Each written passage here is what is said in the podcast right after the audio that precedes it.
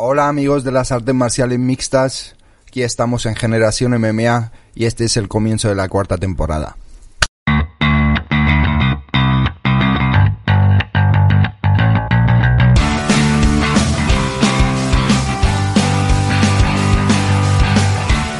Hola amigos de las artes marciales mixtas, bienvenidos a la cuarta temporada de Generación MMA que pe- empezará con esa entrevista a Ilia Topuria que os vamos a dar ahora mismo, pero antes tengo que presentar a mi mano derecha, Álvaro García Olmenero. ¿Cómo estamos, Gonzalo? Pues yo tenía muchas ganas de volver aquí, cuarta temporada, venimos con muchísima fuerza y vamos a por ello. Os vamos a poner esa entrevista de Ilia Topuria, arrancamos súper fuerte, tenemos un montón de contenido con el que vais a flipar estas semanas, pero también queremos avisar de que en este programa vamos a hacer el análisis de lo que pasó entre Anthony Smith y Ryan Spann.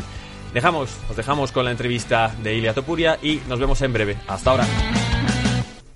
Pues como habíamos prometido, estamos con Ilia Topuria, campeón. Eh, si el año pasado fue increíble, este año ¿cómo va a ser? Mejor todavía, yo mejoro por años. Soy Sí, ¿no? como los vinos buenos. Oye, Ilia, eh, el año pasado rompiste con todas las expectativas que había. Siempre desde aquí hemos hablado de lo grande que ibas a ser, de todo lo que la gente se estaba perdiendo al no verte en las grandes ligas.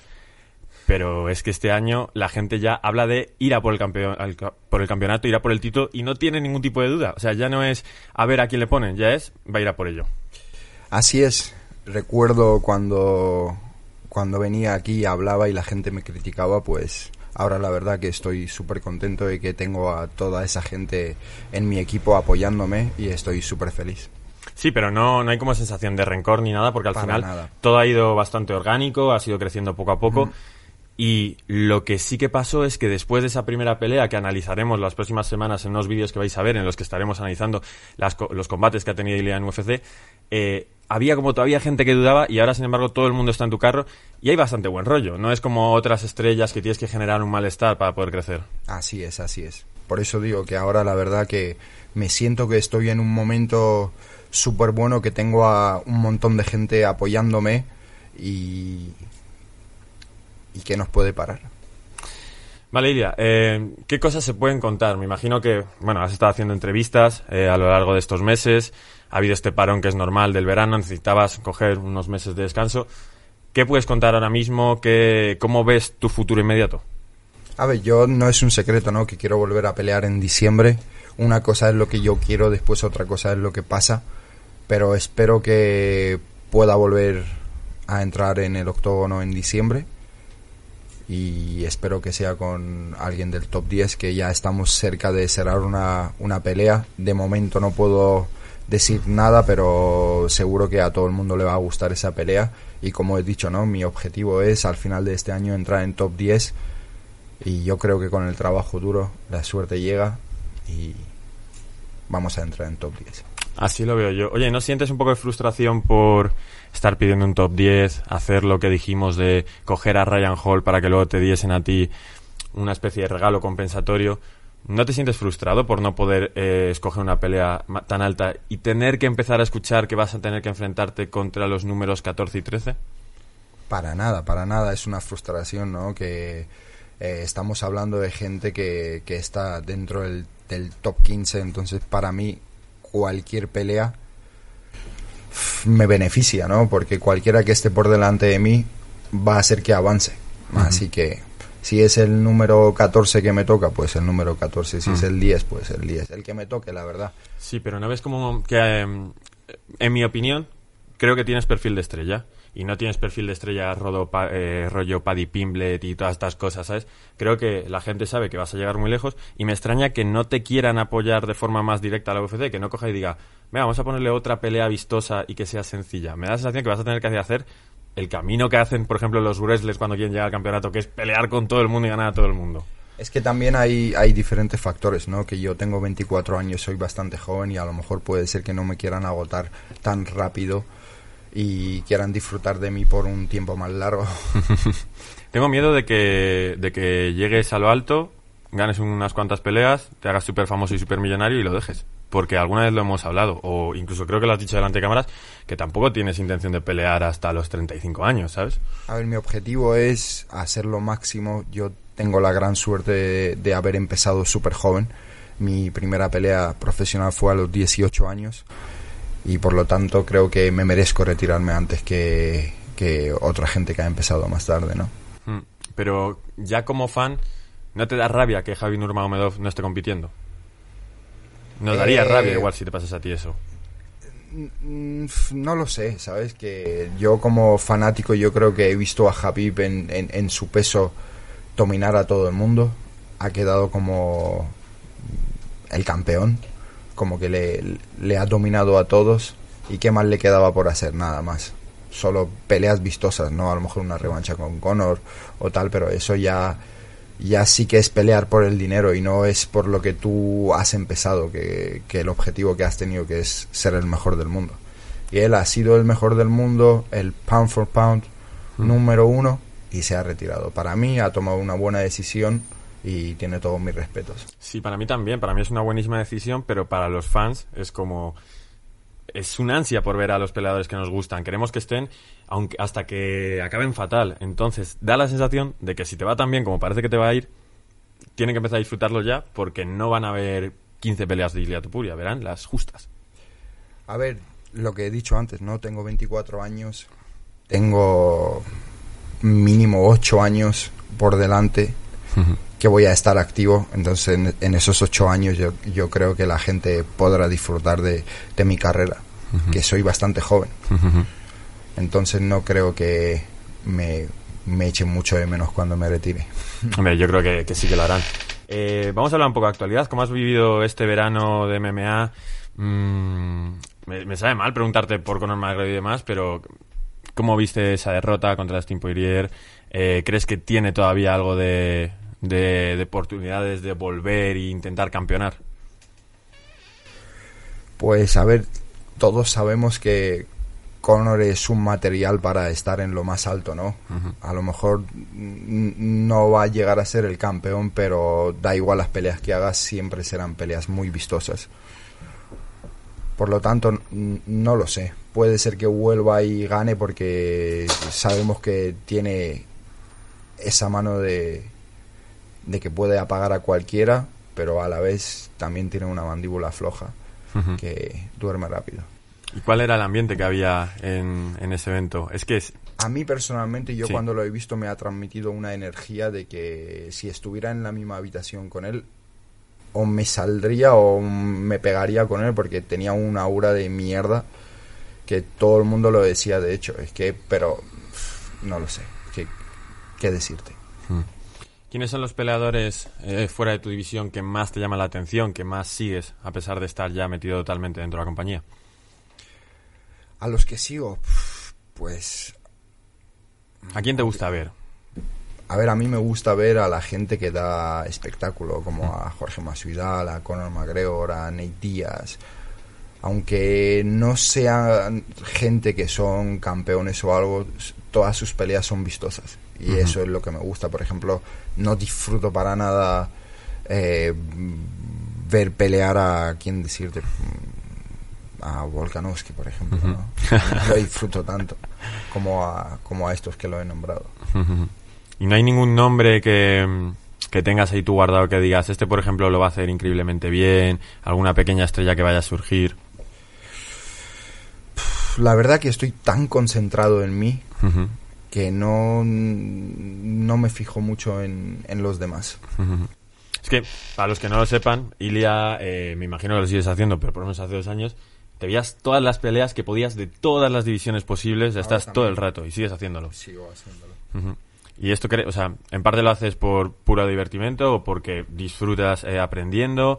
Eh, ¿Qué te lleva a estar tan obsesionado con las artes marciales mixtas cuando ya has llegado? Como, ¿qui- ¿Quién te puede enseñar cosas? Pues todavía no hay mucha gente, ya. Siempre hay cosas que aprender, ¿no? Y disfruto porque, como yo siempre he dicho, soy el fan número uno de las artes marciales mixtas y me gustan ver las peleas, estudio, aprendo la mentalidad de los peleadores y, no sé, es algo que me gusta, ¿no? Al que le gusta el fútbol, pues no se pierde un partido. Sí, pero es que parece obsesión, ¿sabes? O sea, es eh, la- al que le gusta el fútbol le gusta su equipo y ve algún que otro partido, pero tú te ves todo lo que puedes y estás todo el rato viendo. O sea, Sí. de pronto quedas contigo en Alicante y estás viendo KSW, por ejemplo. Sí, así es. Y, y eso es de ser muy, muy fan. La- es porque lo que te dije, ¿no? Es que me gusta bastante verlo. Vale, pues vamos a cerrar la entrevista con ¿Quieres pelear en diciembre? Sí. ¿Vas a pelear? ¿Crees que va a caer dentro de un top 10 o, o va a ser complicado? A ver, estamos muy cerca de, de cerrar una pelea con alguien que está dentro del top 10. Si Dios quiere, pues lo cerraremos y lo mandaremos a dormir en el primer asalto. Vale, pues nos quedamos con eso. Ilia Topuria vuelve este año prácticamente seguro y probablemente sea una pelea de un perfil altísimo, probablemente la más alta que haya hecho ningún representante de España. Ilia, ha sido un placer y esperamos verte pronto. El placer ha sido mío, como siempre.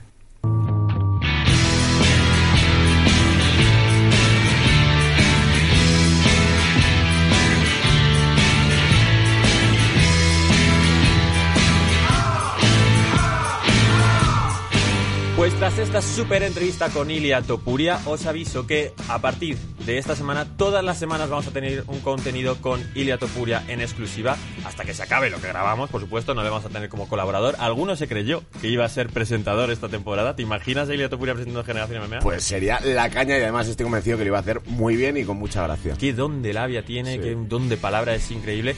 Y lo que vamos a hacer es ir viendo todas las peleas de Ilia Topuria con Ilia Topuria y comentándolas. No os podéis perder este año Generación Así que suscribiros, dadle a like y por supuesto disfrutad de este contenido. Pero hoy tenemos que hablar, Álvaro, eh, de cómo va a ser la cuarta temporada, avisar de algunas cosas, analizar ese Ryan Span contra Lionheart Smith y también quiero que me digas ahora mismo, ya, este contenido que estás creando tú ahora mismo, ¿dónde te pueden buscar para ver tus nuevos vídeos con ese canal que te has creado?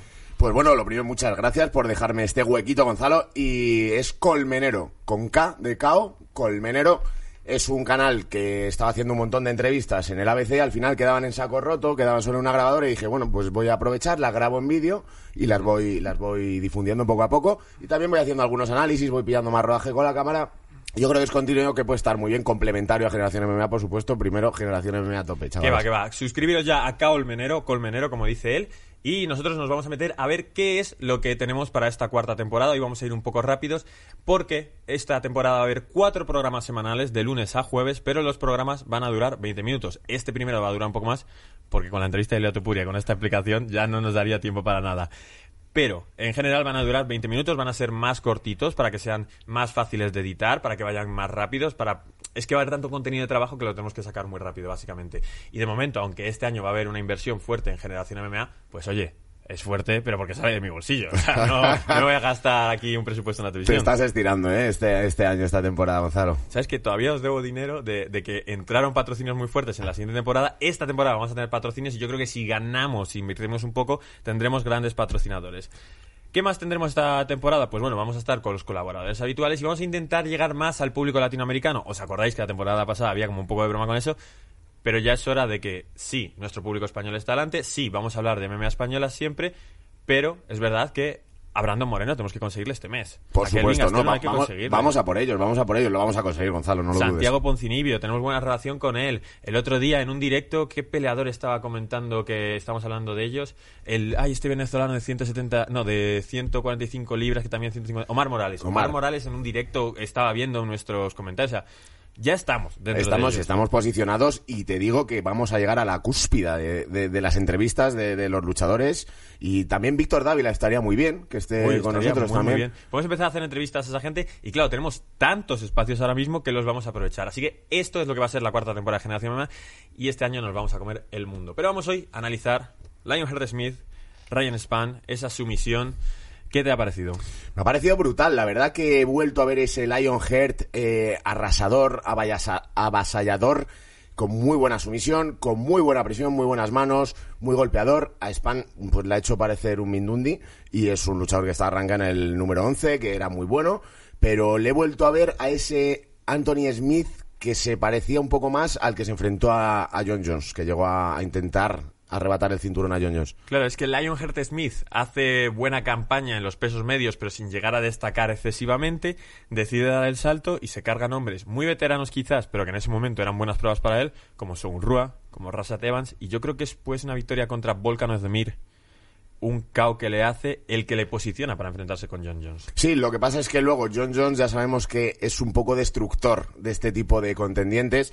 Y tras John Jones perdió contra Rakic y perdió contra Glover Teixeira también. Y eso le ha bajado bastante. Pero bueno, ahora estaba arranca en el número 6. Gana, es verdad, a un luchador que está arranque bastante por debajo.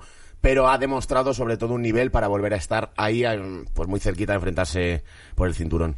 Comentaremos varias cosas, entre otras, que ha pedido la revancha contra Rakic y Rakic se la ha concedido en directo, pero es que entre esos nombres que hemos mencionado, después de perder contra John Jones de manera clara, aunque con esa rodilla que él podría haberse excusado y haberse hecho un Aljamain Sterling, podría haber sido campeón así, el combate lo pierde de manera horripilante. Quiero decir, eh, lo pierde todos los asaltos y algunos de forma descarada que se lleva eh, un 18 incluso. Sí, pero bueno, al final ya sabemos que es que John Jones era el Goat de Goats y más aún, ya me lo parece en general, ¿no? Pero más en el peso semipesado es que no tenía rival. Y bueno, pues sacó una estrategia de, de, derribar, de golpear, de, hacerle un 8 directamente y eso pues se notó mucho la diferencia de niveles. Mira, para mañana si quieres, dentro de la sección que nos vas a traer, eh, de la que hablaremos sobre esta posible nueva compañía que se va a crear de MMA, ¿no? Sí, sí, sí. Podemos también mencionar un poco John Jones porque está un poco ahí perdido y creo que puede ser un buen tema de debate. Así que recuérdamelo luego. Perfecto. Después de perder contra John Jones, Anthony Lionheart Smith vence a Alexander Gustafsson. Es decir, vence a un igual top 3, top 5 histórico de los light heavyweight. Un peleador del que se dice que ganó una pelea contra John Jones, aunque los jueces no se lo dieron. Lo que me sorprende es que Lionheart Smith, con ese nivel no puso en problemas a John Jones, mientras que Tiago Marreta y Dominic Reyes le, pusieron, le pusieron muchos problemas e incluso mucha gente dice que deberían ser campeones actualmente. Sí, yo creo que al final tenía un componente psicológico muy grande. El hecho de enfrentarte a John Jones y que luego aparte te anula. Es experto en anular rivales con su movimentación, con su distancia, con su golpeo. sí, muy bueno. Al final debe desesperar mucho y también de a muchos se le hace grande. Es, joder, me voy me voy a enfrentar a un tío que puede ser, pues, sin duda uno de los mejores luchadores de la historia de la MMA. Y es que probablemente sea mejor que tú en todas las disciplinas. Y como encima, últimamente no arriesga, porque John Jones últimamente no arriesga, John Jones no se pone alocado en ningún momento, pues entonces es muy difícil ganarle. ¿Tú crees que Anthony Smith está infravalorado? Uf, es una grandísima pregunta. Eh, yo creo que está infravalorado, pero bien es cierto que en las grandes peleas, como la que comentamos contra Teixeira, que va a luchar ahora por el cinturón, contra John Jones, se ha minorado, se ha venido contra abajo. Blachowicz, acuérdate, campeón. Sí, sí, sí, sí, sí. Y la defensa que hace contra el sí. Creo que se viene abajo en las grandes ocasiones. Y eso es lo que ha hecho que muchas, muchos aficionados piensen que no da el nivel, no da la talla para llegar a ser, pues, entre los dos, tres mejores de la división. Eh, a mí me parece que está infravalorado porque tampoco tiene un estilo muy espectacular de pegar. Es muy es muy golpes rectos, ¿verdad? Es muy joder, sota caballo y rey mete mucha presión, pero no hace nada espectacular, no hace codos en giros, no hace grandes eh, patadas. Fíjate que su problema yo creo que es que, arriesga demasiado.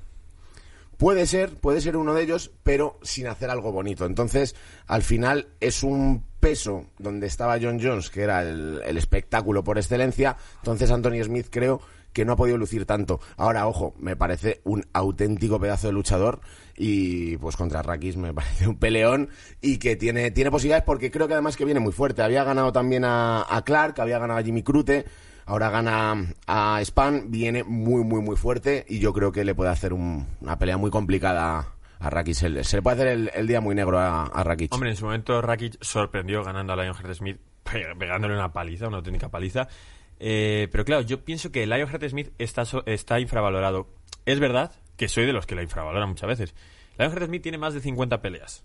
Viene de hacer tres finalizaciones, como has dicho, viene de ser es contendiente por el título, pero que un tipo que tiene 33 de sus 35 victorias por finalización no sea un vende tickets y encima que tiene un aspecto, es uno de los peleadores más feos del mundo, sí, no sé qué, pero tiene un aspecto como eh, impone, ¿sabes? Sí. decir, muchos tatuajes, un aspecto raro, como es, es alocado.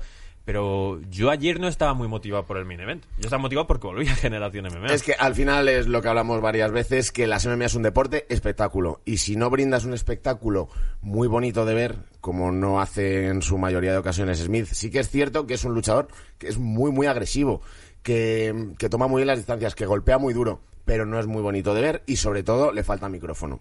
Y eso es súper importante. Es que lo hablamos siempre, pero es la realidad. Es que las peleas no se venden solas con lo que hay dentro del octógono. Es que hay que hacer mucho más porque es un deporte espectáculo. Y es muy importante y no sé si es que no la han... O no le sale porque no es su personalidad así, no, no tiene ese carisma. Ayer, yo sí que le vi con más speech, pero... Pero no, y, que luego también hay gente... O sea, hay, hay veces que lo puedes trabajar. Y es verdad que pues se pueden, eh, se pueden entrenar las entrevistas, se puede entrenar el trash talk, pero hay cosas que hay que tener. Y ese halo no lo tiene Smith. Y mira que podría haberse creado una figura diferente, una figura, pues eso, le metimos en el top de los, Los de los más feos. Porque pues haber, los- haber potenciado esa figura de monstruo. Para, para los más nuevos, nosotros hacemos muchos top y hacemos cosas muy raras. Por ejemplo, el top de los más feos lo tenéis en los últimos programas de Generación MMA. Y además, si os queréis echar unas risas, os recomendamos que, que os lo veáis. Que lo veáis. Con lo cual creo eso, que le falta ese halo y ese personaje que se debería haber creado. Ahora, ojo, es indudable el nivel tan excelso que tiene y, y yo creo, bueno, que, que además ya sin estar John Jones podría llegar a, quedarse con el cinturón en algún momento. Veremos, veremos, veremos. Ahora mismo parece que Jan Blachowicz se mantiene como un posible campeón que, que sea de una duración aceptablemente larga, porque la defensa contra Israel Adesanya, por mucho que fuese un peso muy mayor, tiene bastante mérito, como gana perfectamente Israel Adesanya. Vamos a seguir avanzando. ¿Qué te pareció John Kutelava? Me encantó, me encantó la pelea. Creo que, que no tuvo rival. eh, imprimió un ritmo altísimo. Los tres asaltos, no paró de golpear. eh, me, me pareció una locura. Me pareció una locura muy divertido de ver, también muy agresivo. Y muy bien, muy bien, la verdad que, que muy divertido. O sea, muy recomendable. Si no habéis visto la pelea, eh, gana por decisión unánime y, y os la recomiendo que la veáis porque da una cátedra de agresividad. Pero no es una pelea para los que sean más, ¿cómo te llamas? Más sensibles, porque cómo acaba la boca de su rival. Lo destroza, lo destroza Devin Clark y, y lo cierto es que... Que hay- es exactamente como que le rompe la mandíbula y se le quedan los dientes del medio que se le salen. Ay, Es algo muy raro. Yo creo que toca encías, entonces yo creo que, que revienta las encías y lo tiene como para afuera. Bueno, si sois sensibles, eh, no os recomiendo que veáis, que veáis la foto, pero es espectacular y es lo que esas imágenes que son las que en parte venden el deporte, para bien o para mal, pero que hay muchas veces que pueden Sí, una vez cada dos tres meses hay una dura de esas, Sí, ¿verdad? sí. Joaquín Buckley estuvo a punto de tener una de esas imágenes ayer, ¿eh? Eh, cogió complejo de Jana. Sí. Se le hinchó, le salió un Sí, le salió, arriba. le salió un, un buen bollo. Y, y la verdad que, bueno, pero me encantó, ¿eh? Me encantó Joaquín Buckley. Yo, la verdad que no le seguía tanto antes, desde que hizo el mejor KO para mí en los últimos tiempos, aquel que le cogen la, una patada, da la vuelta, da la patada en giro y no queda a su rival, le va cayendo poco a poco a plomo. A Impa Kasanganay. Ojo ahí. el Ojo nombre. con el nombre que además peleó en esta cartelera también y, y volvió a perder. Y es un bicho, es un Para mí es el mejor KO del año. ¿Fue el año pasado? Sí. ¿O el anterior? Yo creo que fue el pasado y se llevó el premio ya. Sí, Al- se llevó el al- bono y se lo volvió a llevar ayer eh, cuando noquea a su rival, a Arroyo, Antonio Arroyo, que me pareció eh, un muy buen emparejamiento. Me gustó mucho la distancia de Antonio Arroyo, esos head kicks al principio en el primer asalto súper duros. Uf, increíble. Me gustó mucho, una pelea muy divertida de ver también. Dos bestias, me sorprendió mucho la diferencia que había de envergadura y la presión que logró meter Joaquín Buckley. Porque Antonio Arroyo le ganaba en la distancia, se movía muy bien, pero Buckley de verdad que fue hacia adelante, soltaba el middle kick y ya llegaba a golpear con la combinación siguiente. Me gustó muchísimo, metió muchísimo ritmo. Un luchador que se va a posicionar seguro muy bien dentro de los pesos medios y que además las tres victorias de UFC cuenta con tres, Tres actuaciones caos. de la noche y tres caos. Con lo cual es un luchador de los que van a vender y además cuando ya aportas, eres el portador del cao del año, de un año, y en este caso es un cao súper fotogénico, creo que le van a hacer bastante caso. Sí, yo creo que también se va a hacer bastante caso. Es un peleador que pega muy duro. Y muy duro pegó ayer Nate Manes, noqueando a Tony Gravely. Eh, increíble la remontada de Manes. O sea, cómo estaba noqueado al final del primer asalto. Le salva la campana, estaba recibiendo ya los strapans. Y al final consigue ganar. Impresionante. Eh, la mejor definición de las artes marciales mixtas es esto. En un asalto puedes estar a puntísimo, no de perder, de morir, porque es que ya estaba en el suelo, había sido un knockdown, iban a rematarlo, llega la campana, te salva, nunca mejor he dicho esa frase, ¿no? De salva por la campana, y llega y entra en el siguiente asalto súper mentalizado y logra ganar por KO técnico en ese segundo asalto a, a su rival, que era Tony Gravely, y la verdad que es muy divertido, o sea, son esas, esas historias que gusta, que gusta mucho ver, que venden mucho el deporte, ¿no? Lo que hablábamos siempre que en el tenis, pues si vas perdiendo un set, pues bueno, al final eh, lo puedes llegar a remontar. Aquí no, aquí de repente llegas, has estado a punto de perder y en décimas de segundo llegas al siguiente, al siguiente asalto y logras hacer un comeback, eh, dar la vuelta, eh, Remontados, como dicen ellos, los- remontar. los- y los es brutal, muy bonito, muy bonito y un luchador a seguir, además, me, me gustó mucho. Era la primera vez que le hacían knockdown en toda su carrera. Y dijo en la entrevista que, joder, que había sido una experiencia como interesante. Yo me acuerdo que nada más Como ir al parque de atracciones, Sí, ¿no? divertidísimo, vamos. Eh, le cogen en la esquina y le dicen, "Venga, da unos saltitos, no sé qué, y se queda quieto mirándole como diciendo, no estoy enterándome de nada, como estás diciendo. Voy a salir a pelear. Y consigue meterle esa mano que me sorprendió porque golpeó en el ojo. Es decir, fue como un golpe en, en el pómulo y demás. Sí, yo creo que fue más en la sien, ¿no? Que, le- que como yo, que... yo creo que le entra así, pero Sí. bueno. A mí me pareció ver, pues eso, como que le roza aquí es lo típico, que muchas veces te choca la pared cerebral con, con el cerebro. Y, y claro, te, te da un mareo de la leche. Pero lo que me parece flipante es cómo se puede reponer y con el mareo todavía, pues está noqueado prácticamente, en un minuto reponerse y salir y hacer esa Y actuación. es que en el segundo asalto le pegan algún que otro golpe, ¿eh? O sea, Sí, también sí. es increíble. Al final le entra esa mano y consigue la victoria. Tres victorias consecutivas para él en una división no muy extensa. La división de peso gallo tiene bastantes peleadores, pero no es... Bueno, es que desde el peso más pequeño hasta la mitad van incrementando peleadores y desde el peso más grande hasta la mitad van incrementando peleadores. Pues la división gallo que puede tener 30 peleadores en UFC. Pues no sé, habría, habría que verlo, pero, pero no creo que tenga muchos más. Pues, pues te digo, tres victorias, como dicen nuestros amigos sudamericanos, al hilo, pues le puede llevar a entrar en Sí, sí, sí, no, es, está claro que es más fácil posicionarse. Y además me gustó mucho ver que se noquearan los dos tanto en, en un peso tan, tan bajito, que es eh, 61 kilos. Y el último bono de la noche del que tenemos que hablar es, a ver si me puedes ayudar, Sarukian. El armenio vence a Cristos Yagos, nuestro amigo Cristos Yagos, al cual le llegamos a hacer una previa para esa pelea Sí. contra Joel. Al final Cristos Yagos gana la pelea en la que tuvo que ser reemplazado Joel y se lleva el bono de la noche llevándose más dinero del normal en vez de 50.000, 70.000 por una broma de Tony Ferguson. Y ayer le ganan en el primer asalto por KO, una muy buena mano de este armenio que es muy buen pelador.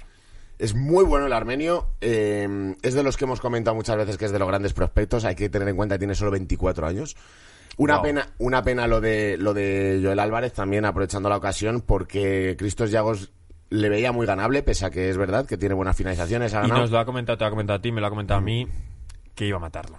Que estaba, estaba, Estaba en su mejor campamento. Está muy, muy, muy bien, pero bueno, sabemos que va a pelear dentro de poco. Ya le hemos visto con Enrique Marín Wasabi que se ha subido al norte ya para, ayudar a la preparación. Sí, sí, cuando, cuando sube arriba Wasabi significa que cae un cachopo y que, y que hay guerra. Y bueno, pues volviendo al armenio, me gustó mucho, es muy potente.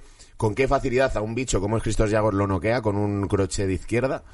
Eh, le da en el botón, muy preciso. Y luego lo remata y luego ya lo remata. Eh, me gusta mucho este armenio, estaba rankeado ya, además dentro del top 15, estaba en el número 14.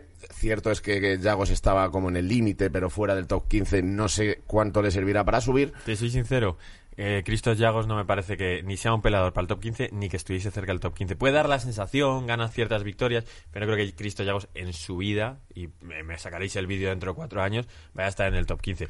Primero porque un tío del top 15 no se hace ese tatuaje de mierda que se tuvo que borrar con la bandera tan fea, pero no, ahora en serio.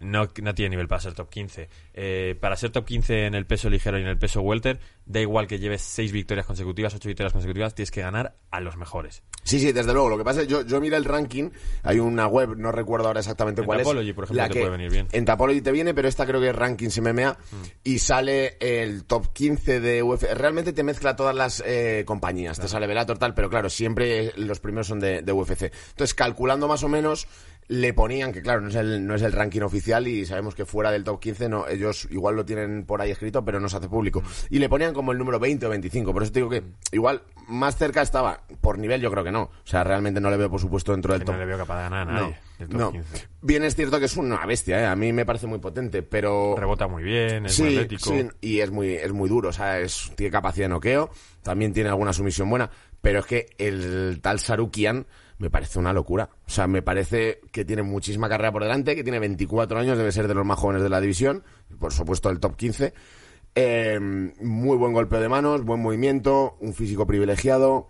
Mm, Me da miedo. Además, me da miedo porque es una posible po- pelea en el futuro de Joel Álvarez y es un tío muy complicado. Claro, cuatro victorias en la UFC, cuatro victorias en la UFC, solo tiene una derrota dentro de la UFC, que es porque decidió coger con 22 años o con 23 la pelea de Islam Makhachev. Sí, en su debut en la Nadie UFC. coge esa pelea. En su debut en la UFC, además. Hombre, él genial porque dice, me voy a la UFC, si pierdo contra este tío no tengo nada que perder porque es un prospecto, es del equipo de Javib y es probablemente un top 5 aunque no esté dentro del ranking, pero es que solo ha perdido contra él. Perdió en su segunda pelea de MMA hace 8 años, bueno, hace 8 años no, porque tiene 24, hace 6 o lo que sea, Sí. porque era muy joven, pero luego ha conseguido una racha de victorias como de 11 victorias consecutivas, pierde contra Islam Makhachev y ahora se carga a cuatro tíos. Tiene un récord muy bonito, si no recuerdo mal, 17-3 creo que es. Creo que tiene solo dos derrotas. Ah, 2. 17, es verdad, 10 17-2 tiene la segunda derrota, es verdad, profesional. Y luego el debut con, con Makachev, que claramente fue una pelea lentejas, eh, o la tomas o la dejas, porque, porque siendo el debut seguro que le dijeron, mira, tienes que pelear contra este tío,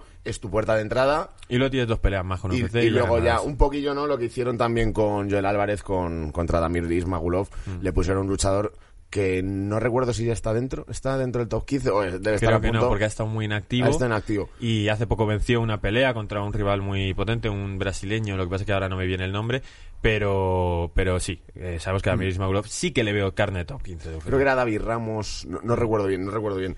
Eh, sí, por supuesto, Ismagulov, no es que sea, bueno, aparte que sea carne que lo es, es que tiene el nivel. O sea, tiene un nivel de top Mm. Es 10, bueno en todos los sentidos. Es muy bueno, es muy bonito de ver también. Y bueno, a le hicieron eso. Al final tienes que debutar, te pongo una auténtica bestia, campeón del M1 Global, de la mejor liga rusa. Y un, pues un prospecto brutal. Y luego ya le han ido dando peleas bastante bien.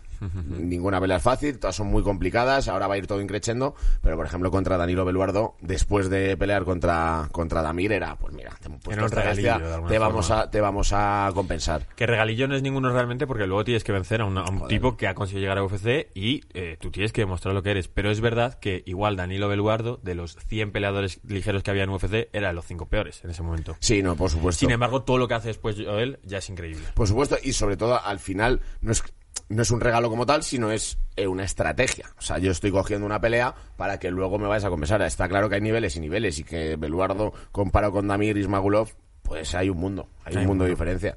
Y bueno, al final pues le está yendo muy bien a Joel, sabemos que va a tener pelea dentro de poco. Y a ver, a ver a quién le ponen. Esperemos que si no está en el top 15, que sinceramente lo dudo, esté muy cerquita y le sirva ya de impulso. Y vamos a ver por dónde sale, pero bueno, pinta muy bien para Joel también. Bueno, pues con esta reflexión y que un día podríamos llamar a Joel para que nos cuente, eh, nos vamos a despedir de este programa de Generación MMA. Si has llegado aquí, tienes que darle like, por supuesto, tienes que suscribirte, tienes que activar la campanita. Si estás entrenando, tienes amigos que le pueda gustar, le puedes pasar esto, que vean la entrevista con Iato Puri y, por supuesto, se queden para ver este análisis. Nosotros volvemos mañana y es que todos los días vais a tener un programa de Generación MMA de lunes a jueves. Sed felices, disfrutad, nos vemos mañana. Chao.